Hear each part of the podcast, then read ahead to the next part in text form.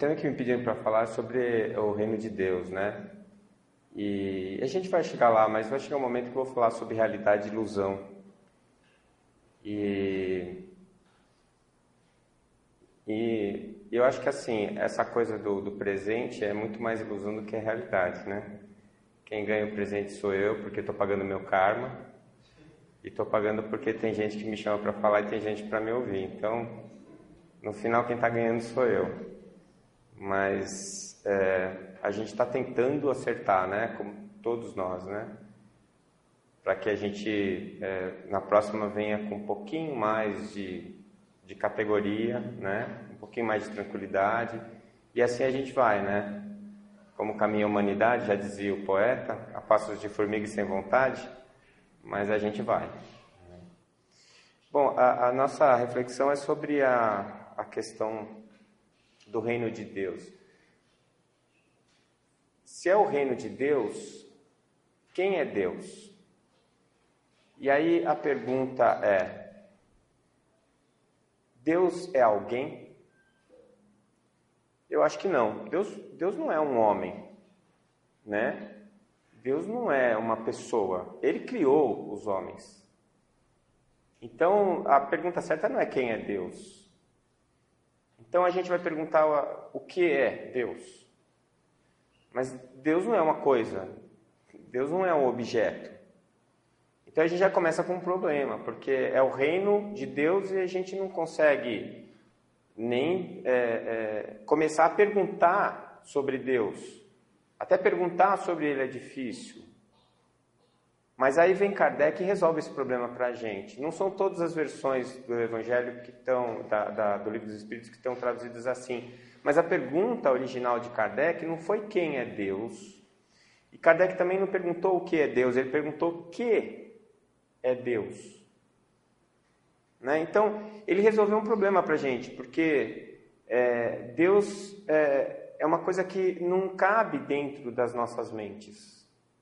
É, o Beto Roden, um filósofo brasileiro, é, ele questiona, ele diz assim, que Deus seria esse que em tua inteligência coubesse? É, será que o mar em um copo de água continua sendo o mar? Será que o universo em um dedal ainda é o universo? Então, é, se vocês nunca tivessem visto o mar e eu fosse até Santos, pegasse um copo de água do mar e viesse aqui e falasse assim: Olha, essa água é a água do mar, vocês iam saber o que é o mar? Será que a gente, diante do, da, na praia, diante do Oceano Atlântico, a gente sabe o que é o Oceano Atlântico? Quer dizer, mesmo num barco, no meio do oceano, em que você olha para todos os lados e você só vê água, você não sabe o que é o oceano.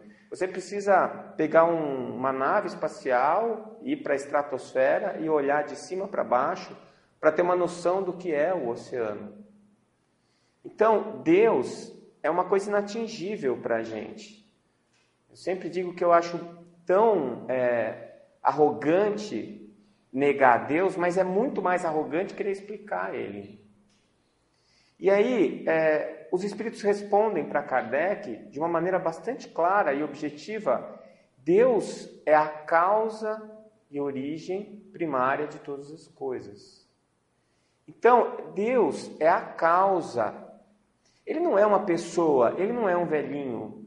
Essa questão da visão de Deus como um ser é uma visão antropomórfica, né? Por, por causa do nosso passado. A gente ainda hoje a gente tem muita dificuldade de entender as coisas então, é, imagina dois mil anos atrás, quando Jesus veio para explicar um monte de coisa para a gente, que a gente dois mil anos depois ainda não entendeu. Então, ele precisava usar de algumas figuras de linguagem, ele precisava usar alguma, alguma coisa que a gente tivesse uma referência, para a gente conseguir entender. Mas o grande problema que eu vejo da gente olhar Deus como um homem ou como um ser, mesmo que a gente imagine ele perfeito, é que a gente acaba atribuindo a Deus virtudes e defeitos humanos o que é um grande erro. Então a gente fala assim: ah, se você for bonzinho, Deus vai te dar tudo de bom. Se você errar, Deus vai te castigar. Deus não castiga. Isso é uma coisa humana. O castigo é uma imposição humana. Né? Ele é, é, é a causa primária de todas as coisas e perfeito, porque o que é perfeito é imutável. E, E é porque ele é perfeito, então ele não precisa mudar.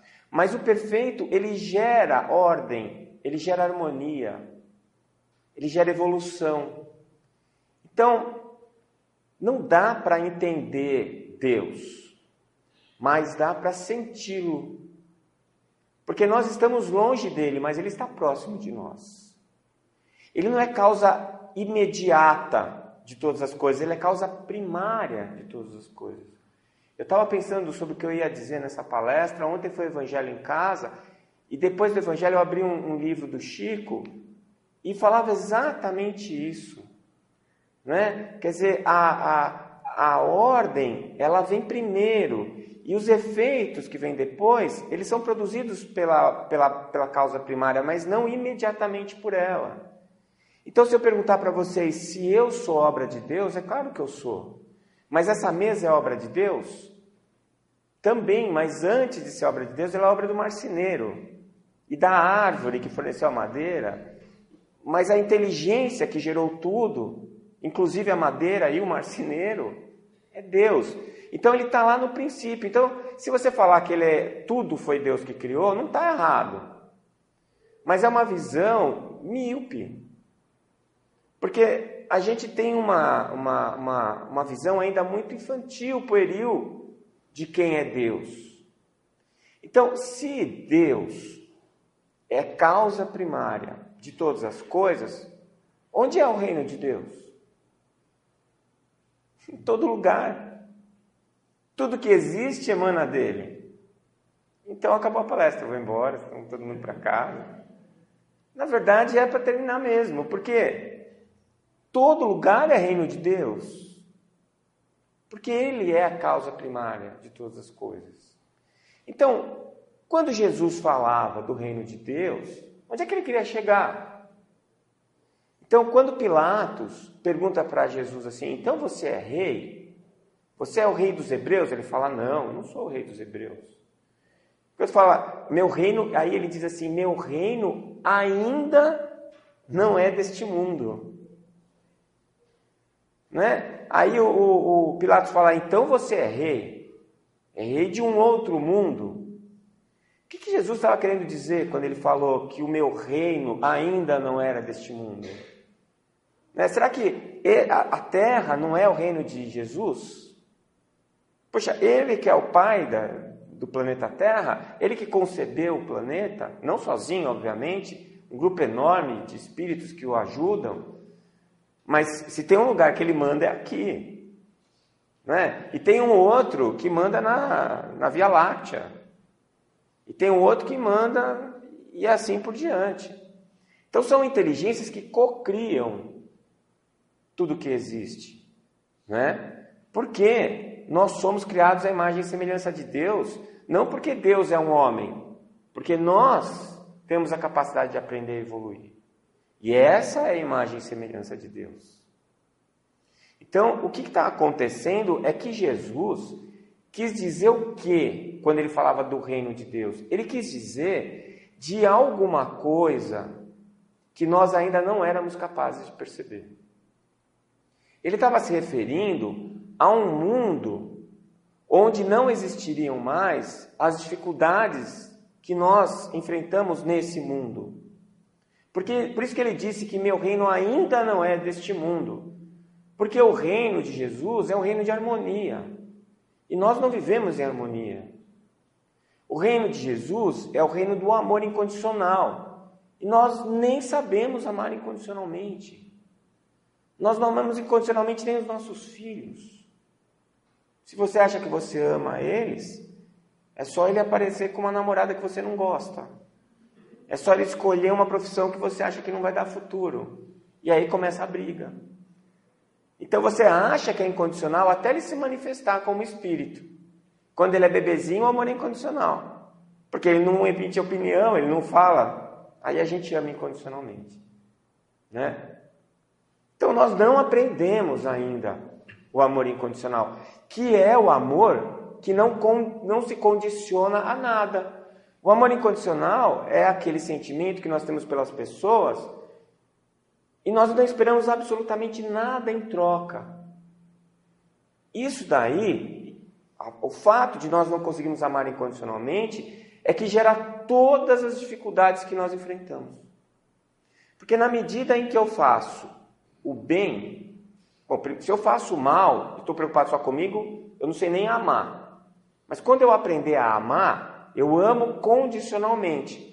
E mesmo o amor condicional não é bom, não é perfeito. É melhor do que não amar, mas não é perfeito. Por quê? Porque eu amo, eu dou meu amor para a pessoa, mas eu espero que ela retribua de alguma maneira. E aí o que, que acontece? A retribuição que eu espero dela, eu espero, não ela. Eu gero uma expectativa eu gero uma ilusão do que eu acho que ela deve achar sobre mim.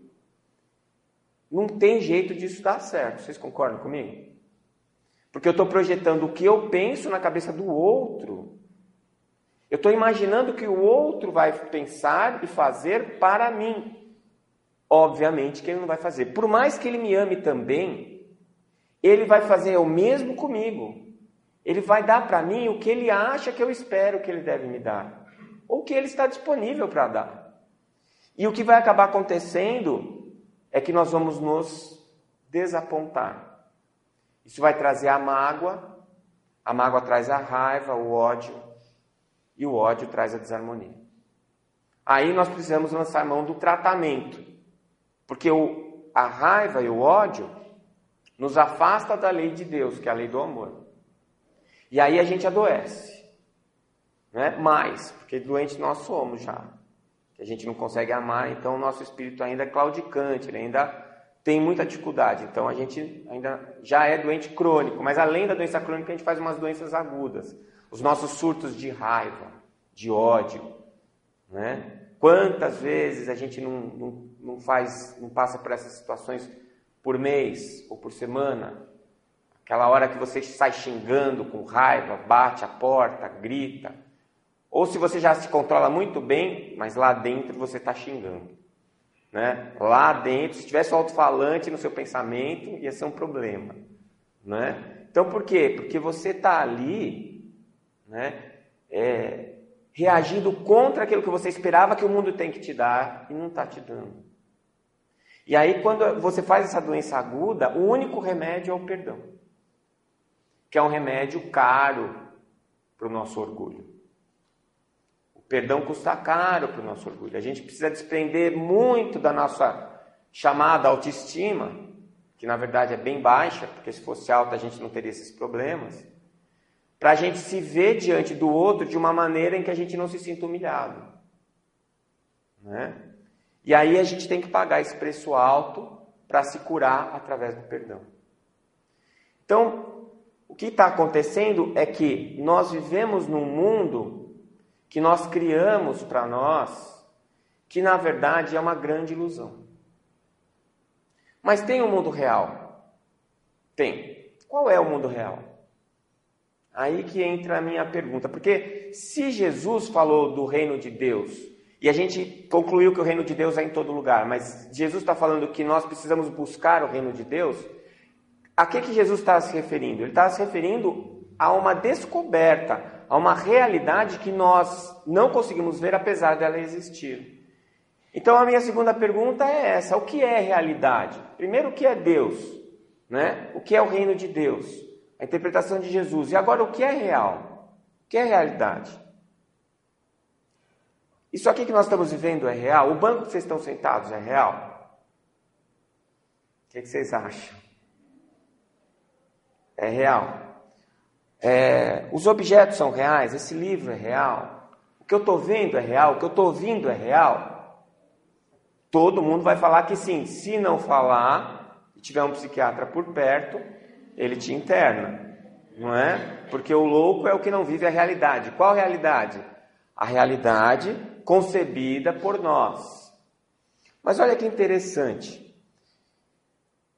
A neurologia descobriu que o que o meio ambiente nos fornece são estímulos. E o que são os estímulos? São mudanças do meio ambiente. Toda vez que o meio ambiente muda alguma coisa, essa mudança ela gera um estímulo. E esse estímulo é percebido pelo nosso corpo. Por exemplo, a voz, a minha voz. A minha voz está saindo, está indo para o microfone. Essa não conta, porque fica muito difícil explicar. Mas vamos supor que eu esteja sem o microfone e estou falando para vocês, aí no fundo. Vocês vão ouvir a minha voz, por quê? Porque as minhas cordas vocais estão criando uma vibração no ar. Essa vibração no ar vai se propagar, porque tem ar. Se tivesse vácuo aqui, não ia propagar. Mas como tem ar, o ar vai empurrando o outro, o outro, o outro, o outro, até chegar no ouvido da última pessoa que está sentada lá no fundo. Aí, esse, esse abalo no ar vai vibrar o tímpano dela, que vai vibrar os ossículos. Lembra dos ossículos? O martelo, a bigorna e o estribo? Que vai mexer um líquidozinho dentro do seu ouvido interno, que vai mexer um líquido lá dentro, que vai mexer uma célulazinha que tem um cíliozinho e esse movimento do cíliozinho vai produzir um choquezinho elétrico, que vai ser transmitido pelo seu nervo acústico para o seu cérebro. Cadê o som? Onde é que ficou o som? Ficou no tímpano. Do tímpano para frente já não é mais som. Muito menos voz. Porque a voz é quando você interpreta que o som é da minha voz. Quando esse choquinho chegar no seu cérebro, ele vai ser interpretado. E aí você vai criar na sua cabeça o som da minha voz, e a partir desta criação, você começa a interpretar o que é que eu estou dizendo. Muito louco isso, né? Sabe o que é pior? É que isso funciona com o gosto, com a visão, com a, não só com a audição, com o tato todos os nossos sentidos, e a gente fala que são seis sentidos, não é assim que a gente aprende? Tem muito mais. A gente tem até três, cinco, agora já tem o sexto, porque a glândula pineal percebe campos eletromagnéticos, é o sexto sentido. Isso já está provado pela medicina, já são seis oficialmente, né? Não são só as mulheres que têm o sexto sentido. Mas se cada para cada estímulo a gente tem uma célula especializada que percebe esse estímulo, são chamados receptores. Nós temos mais de 360 receptores diferentes. Então a gente percebe mais de 360 estímulos diferentes. Mas todos esses estímulos viram choquinhos elétricos. O que, que um choque elétrico significa? Nada.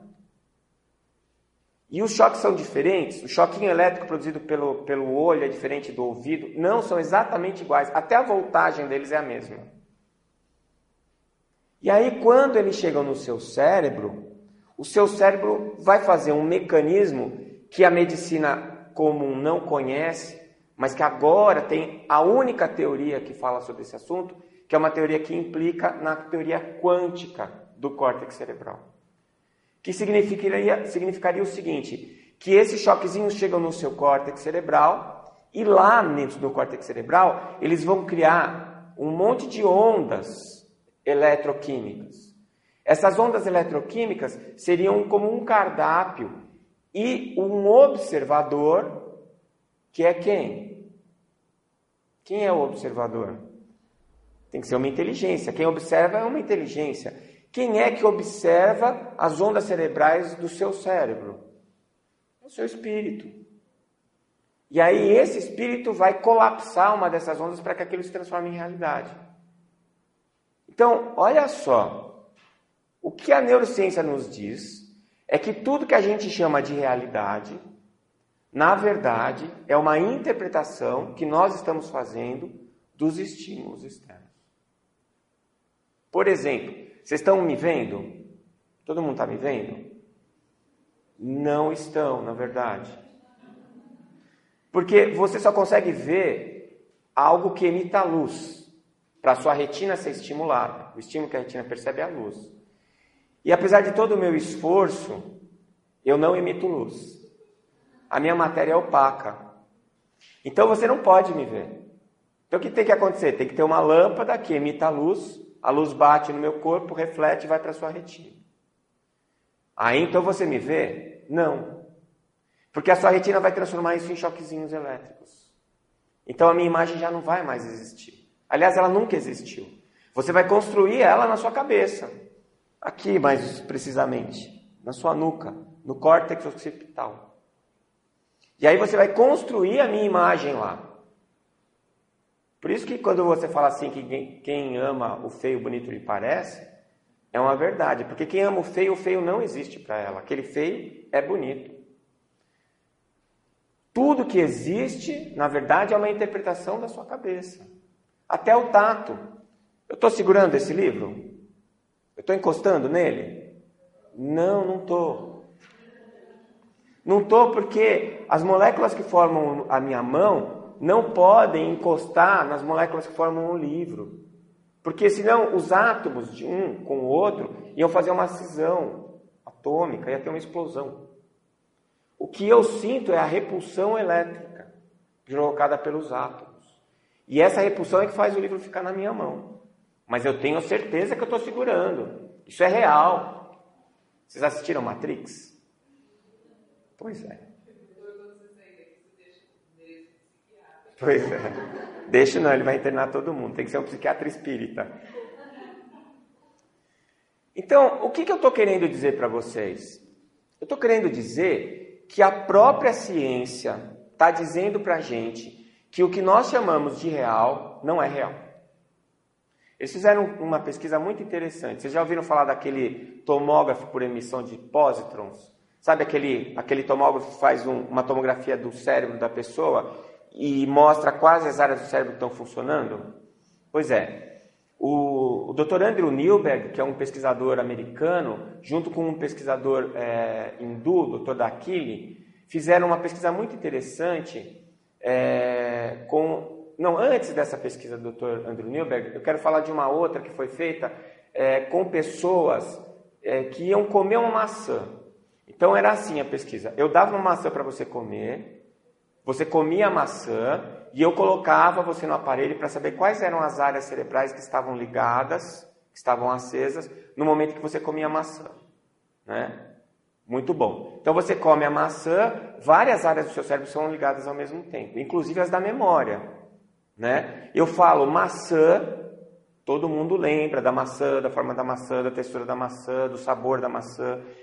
Não é isso? Bom, no dia seguinte, eles pegaram a mesma pessoa que eles deram a maçã para comer no dia anterior e pediram para ela imaginar que ela estava comendo a maçã de novo.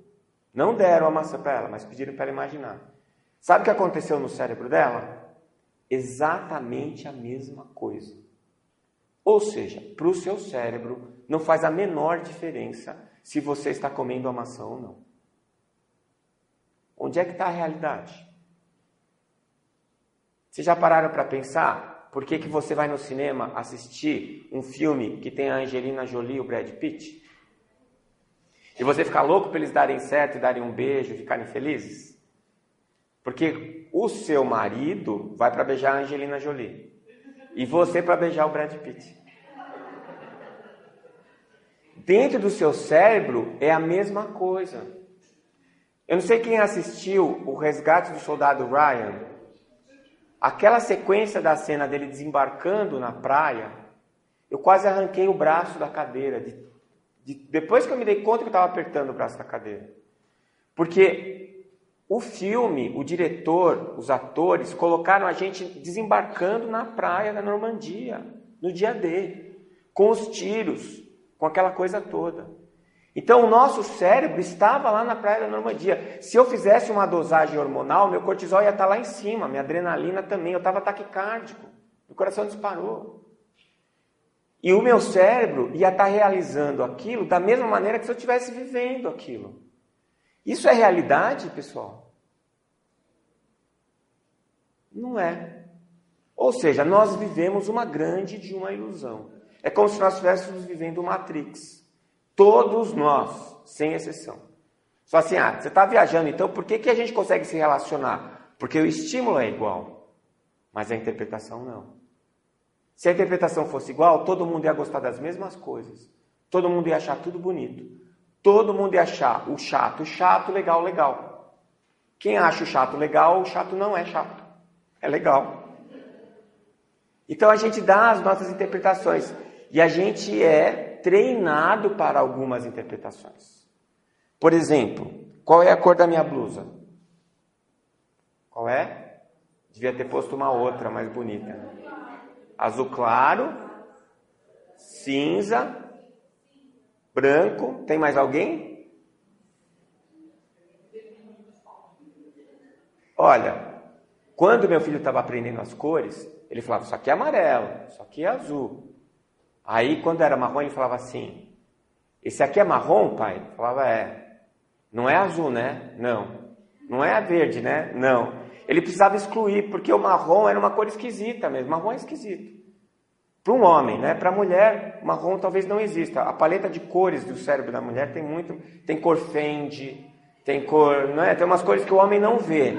Isso é, é uma outra coisa, é outra palestra, né? Mas é uma realidade que a gente não vive, né? O homem vive uma realidade muito mais simples, né? Talvez nossa capacidade de perceber seja menor mesmo.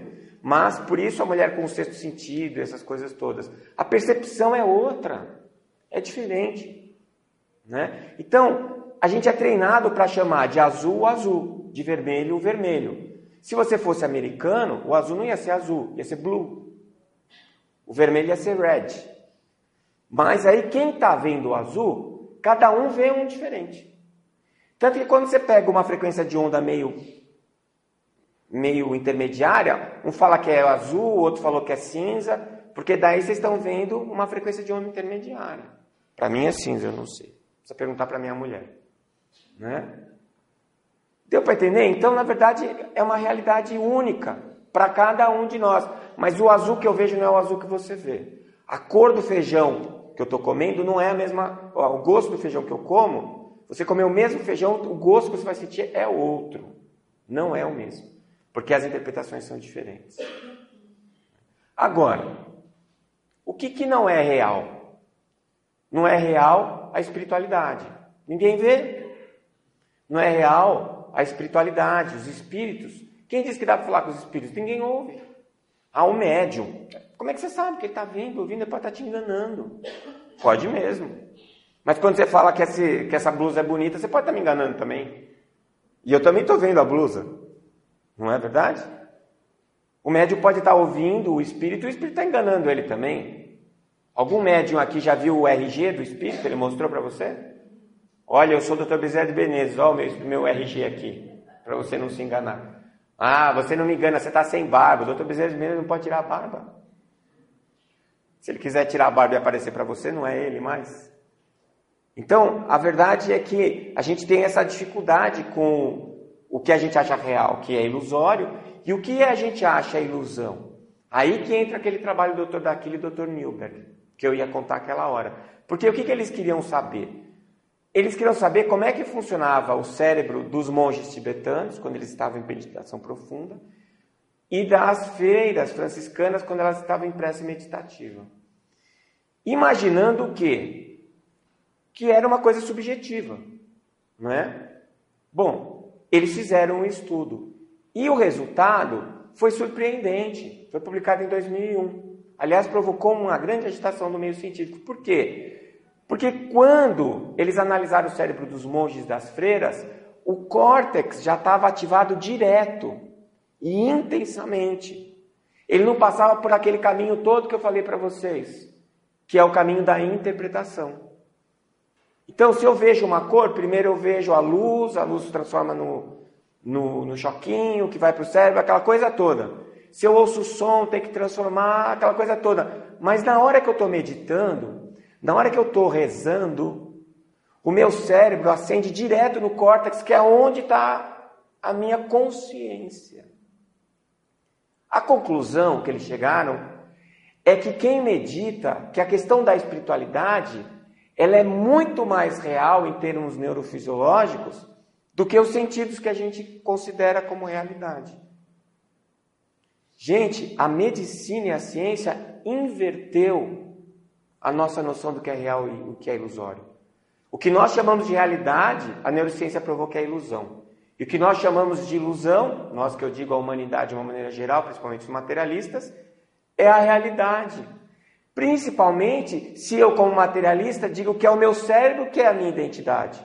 Ora, se o meu cérebro é a minha identidade e o meu cérebro acende com o córtex, quando eu rezo, Então, o meu contato com a espiritualidade é muito mais real do que eu, quando eu como uma laranja ou uma maçã, ou quando eu ouço uma música ou um som. Isso não é legal? Vocês não acham que é legal? A gente está num momento muito interessante da, da, do conhecimento da humanidade, porque a própria ciência, para provar que Deus não existe, está evidenciando Deus para nós. A própria ciência, querendo dizer que a espiritualidade é uma bobagem, está provando que ela existe. Nós estamos muito perto da admissão do espírito da reencarnação pela ciência. Isso não tem nada a ver com religião. Porque a religião, ela acabou se pervertendo. Né? Em grupos associados com objetivos específicos que nem sempre são os objetivos do progresso da humanidade, mas do progresso de algumas pessoas da humanidade. Defendendo, às vezes, alguns interesses específicos de um grupo, de uma nação. É? Mas isso não fez com que a nossa necessidade de desenvolvimento pela espiritualidade desaparecesse, porque ninguém consegue viver na ilusão. E o que é real não é deste mundo. Então, onde é que a gente vai com isso? Quando Jesus estava falando do reino de Deus, lembra que a gente combinou, que a gente entendeu ou concluiu, que ele estava falando não que não tem lugares que não é reino de Deus, mas que a gente não conseguia ver o reino de Deus? Pois é, a gente não consegue ver a realidade. A gente não vê o que é, a gente vê o que a gente quer que seja. Isso já nos explicou o filósofo alemão Arthur Schopenhauer, no seu livro O Mundo como Verdade e Representação. Então é o seguinte, a gente só, a gente, como a gente que vai interpretar o estímulo, a gente interpreta de acordo com o que a gente quer que seja. Né? Se eu estou torcendo para o meu time e, e e foi gol, mas estava impedido, eu falo que não estava impedido. Mas eu não falo para me enganar, eu falo que eu tenho certeza que não estava. Porque eu tenho interesses.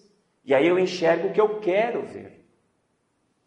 Né? Então a, a gente não consegue ver a realidade. Como é que a gente vai fazer para ver a realidade?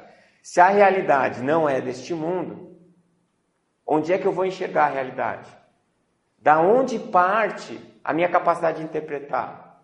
Da onde parte o meu julgamento para fazer a versão no meu córtex que vai criar essa realidade virtual que eu interpreto é a minha alma. Então, a realidade, ela nunca vai vir de fora para dentro. Porque de fora para dentro vem os estímulos e dentro eu crio a realidade.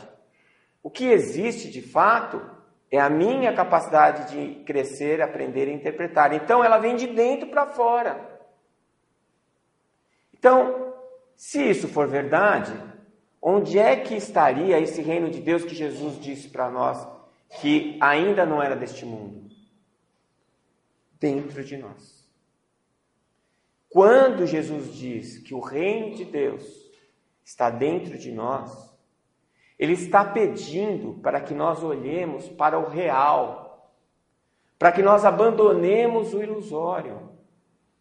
Ele pede para que a gente comece a olhar para a vida com os olhos da verdade e não do desejo.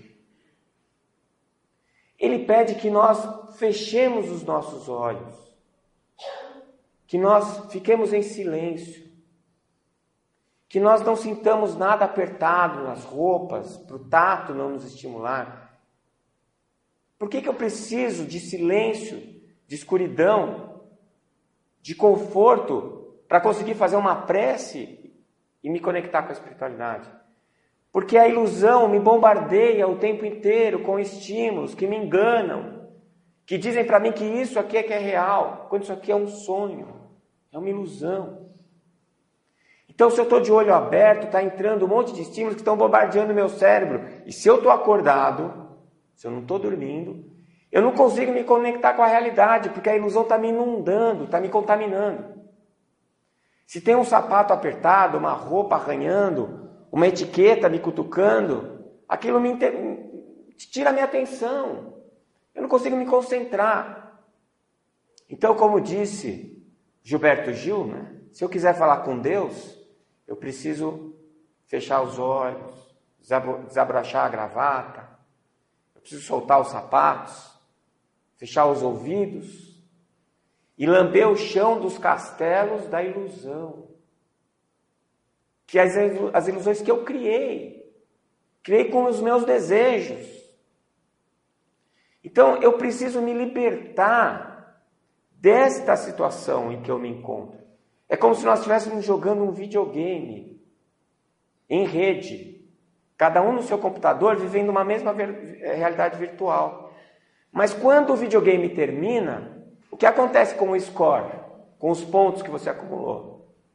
Apagam. O que é que fica para o jogador? A experiência. Se você for jogar de novo o mesmo jogo, você já tem mais habilidade, mais experiência para poder jogar. Só que nós jogamos para ganhar os pontos. E se a gente encontra um jeito de ganhar muito ponto, a gente fica sempre repetindo aquele jeito, a gente não explora mais o jogo. E o que, que acontece? Quando acaba o jogo, o score zera e eu não aprendi nada. Só aprendi um jeito de fazer as coisas.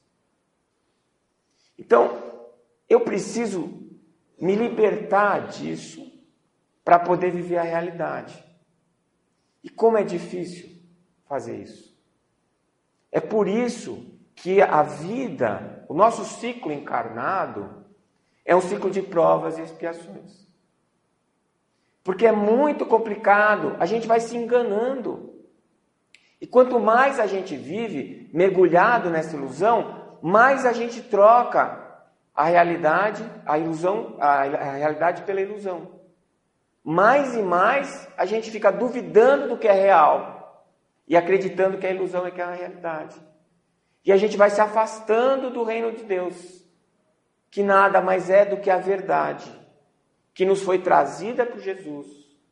Depois dele, Francisco de Assis, Madre Teresa de Calcutá, Irmã Dulce, Gandhi, Chico Xavier, e tantos e tantos e tantos espíritos que vieram para nos mostrar a realidade, que é verdadeiro. E a gente fica trocando o conteúdo pela forma.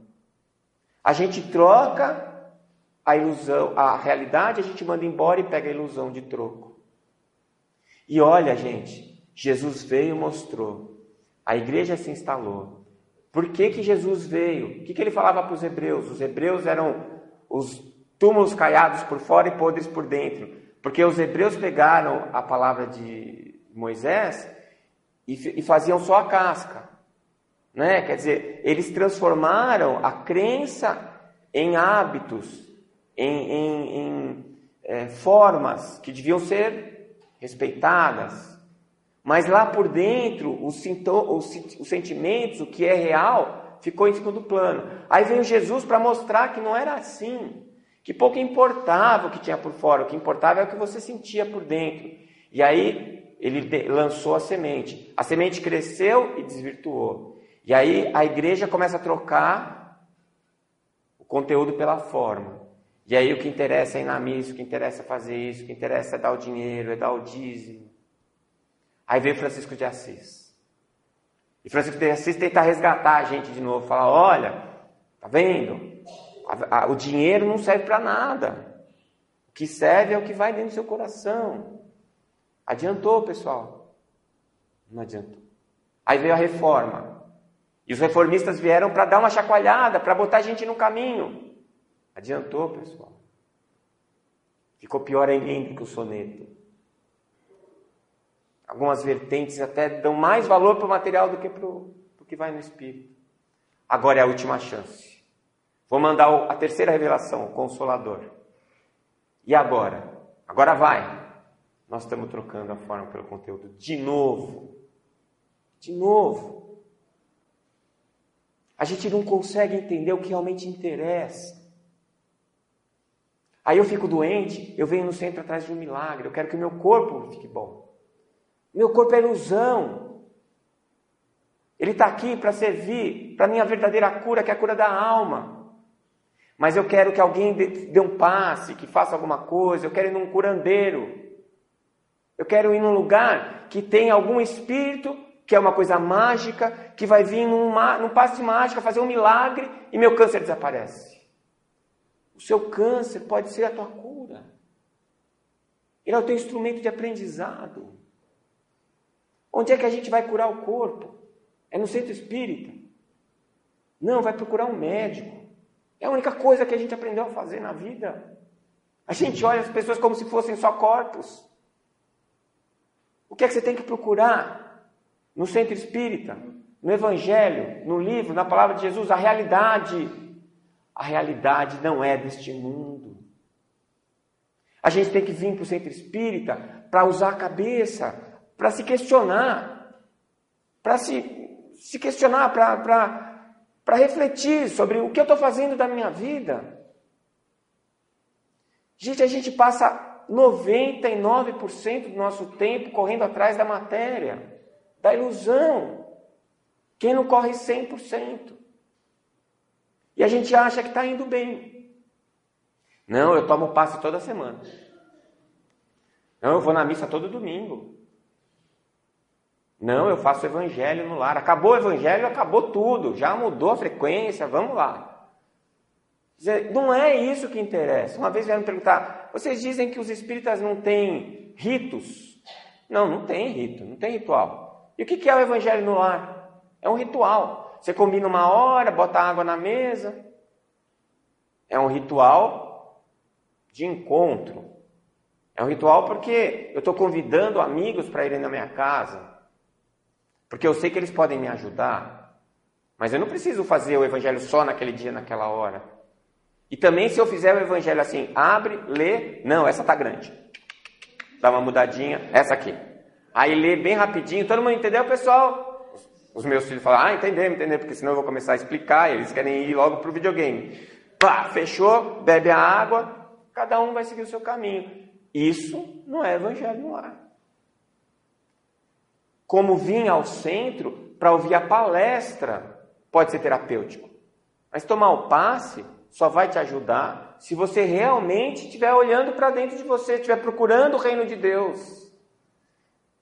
É a mesma coisa a hóstia para o católico. Se o católico lá vai lá para pôr o pãozinho na boca, não vai adiantar nada. Mas se ele vai lá para receber o corpo de Cristo, e se ele está em prece e com o seu, o seu pensamento elevado a Deus, ele vai receber a bênção. E aquilo vai fazer uma revolução dentro dele, como o passe pode fazer para você. Mas se você chega, senta, está fazendo a palestra e está lá conversando, está demorando hoje, né? Esse cara fala, né? não sei o quê. Aí entra lá, aí vai o passista. Uhum, puta, quando eu sair daqui, tem tanta coisa para fazer amanhã. Gente, nós estamos se enganando. Aliás, se o passista está pensando na conta que ele tem que pagar, mas você está concentrado, fique tranquilo. É a mesma coisa, independente do, do palestrante ser bom ou não, existe toda uma atmosfera. E você está recebendo lá dentro da sua cabeça, a partir dos estímulos da minha voz, que é uma ilusão, você acaba recebendo a sua verdade, porque os espíritos estão cuidando disso para você. Então, na minha cabeça, a única coisa que eu tenho que fazer é o meu melhor, com o coração. Porque se eu estiver realmente querendo ajudar, vai dar certo. Eu posso gaguejar, posso falar bobagem, eu troco as coisas. Esse negócio de ficar gravando as palestras é um tormento para mim, porque depois eu vejo, eu acho tudo uma droga. Eu falo, nossa, eu errei aqui, errei ali, não devia ter falado isso. Outro dia eu fiz uma piada e a piada, ai meu Deus, foi pro YouTube. Né? Alguém vai se queimar. Toda vez que você faz uma piadinha, alguém fica ofendido, né? E por aí vai. Mas, puxa vida, faz parte do meu. Quem está na chuva é para se molhar, não é? Como dizia o, o, presidente do Corinthians, né, o Matheus, é para se queimar, né? Porque queima mais do que molha, mas, mas gente, é, o que interessa é o que está lá dentro, porque essa minha vontade de encontrar o caminho é que me define como espírito. Porque eu tenho noção da minha mediocridade. Eu não estou sendo humilde, não é nada disso, é noção de realidade mesmo. Mas eu tenho noção do meu desejo, que eu ainda vivo nele, e eu não vou me enganar. Mas eu tenho um desejo sincero de ser melhor. Já me falaram assim uma vez: sabe o que eu mais tenho raiva de você? É essa sua postura de bonzinho. Eu sei que você não é bonzinho. Era uma pessoa que estava brigando comigo, vocês já devem perceber. Eu sei que você não é bonzinho, mas você se faz. Gente, aquilo reverberou na minha cabeça há tantos anos, eu agradeço muito essa pessoa porque ela me falou isso, porque é uma grande verdade. Mas sabe qual é a conclusão que eu cheguei? Eu quero ser bonzinho, mas não sou. Então, quando eu tento ser, fica artificial. É, mas eu estou tentando, pelo amor de Deus. Qual é o outro caminho? Então, enquanto eu não sou, vai ficar artificial mesmo. Mas o que, é melhor? Uma pessoa que é grosseira e falar assim para você: Ah, seja bem-vindo, viu? Pode sentar. Você percebe que ela está querendo que você vaze rapidinho. Mas ela está sorrindo, amarelo, mas está sorrindo, está falando: Pode sentar. É ruim isso? É. Mas o que é pior? Ela chega e fala assim: Pô, você de novo aqui? O que você está fazendo aqui? Senta aí, vai. O que você quer agora? Não é melhor? A segunda opção não é melhor? Até que vai chegar um dia que ela vai ficar indiferente. Ah, você veio? É, pode sentar. Já é menos agressivo. E o dia que ela vai falar, puxa, que bom que você chegou. E você vai sentir que é verdade. Pronto. Gente, não é 1% de inspiração e 99% de transpiração? Pois é. Todo mundo que está aqui já passou pelo 1%, não é? Vamos transpirar, pessoal. Exercício para a alma. Que é o quê? Tentar ser melhor. Tentar parar de falar mal dos outros. Tentar ter boa vontade com as pessoas que têm dificuldade. Tentar ser menos intolerante com as pessoas que estão pior do que você. Gente, às vezes eu ficava assim, né? É, eu sou médico, então vocês imaginam. Numa tarde, assim, que eu atendo às vezes 20 consultas, são 20 pessoas com 20 problemas para eu resolver. Então, chegar no final do dia, o seu, o seu nível de energia vital já está lá embaixo. A sua capacidade cristã, que já não é muito grande, já está deficitária. Você está menos 5 cristão. Você começa com mais 10, né? Menos 5 cristão. Aí entra aquele cara com cara feia. Tudo que você fala, ele abaixa a cabeça faz que não com a cabeça. Questiona o que você fala. E aí, quando você está quase pulando no pescoço dele para terminar aquele problema, né? Aí você pega e pensa: não, mas eu sou espírita, faço palestra. Isso é que é uma droga. Porque se eu só estivesse ouvindo, né, eu falar, ah, eu não sou que nem ele, mas eu não sou que nem eu. Eu não sou o que eu falo, porque eu ainda não cheguei lá. Mas eu estou tentando. Porque eu quero ver o reino de Deus. Porque eu quero enxergar a realidade como ela é. E olha, o Espiritismo me dá flechas dessa realidade.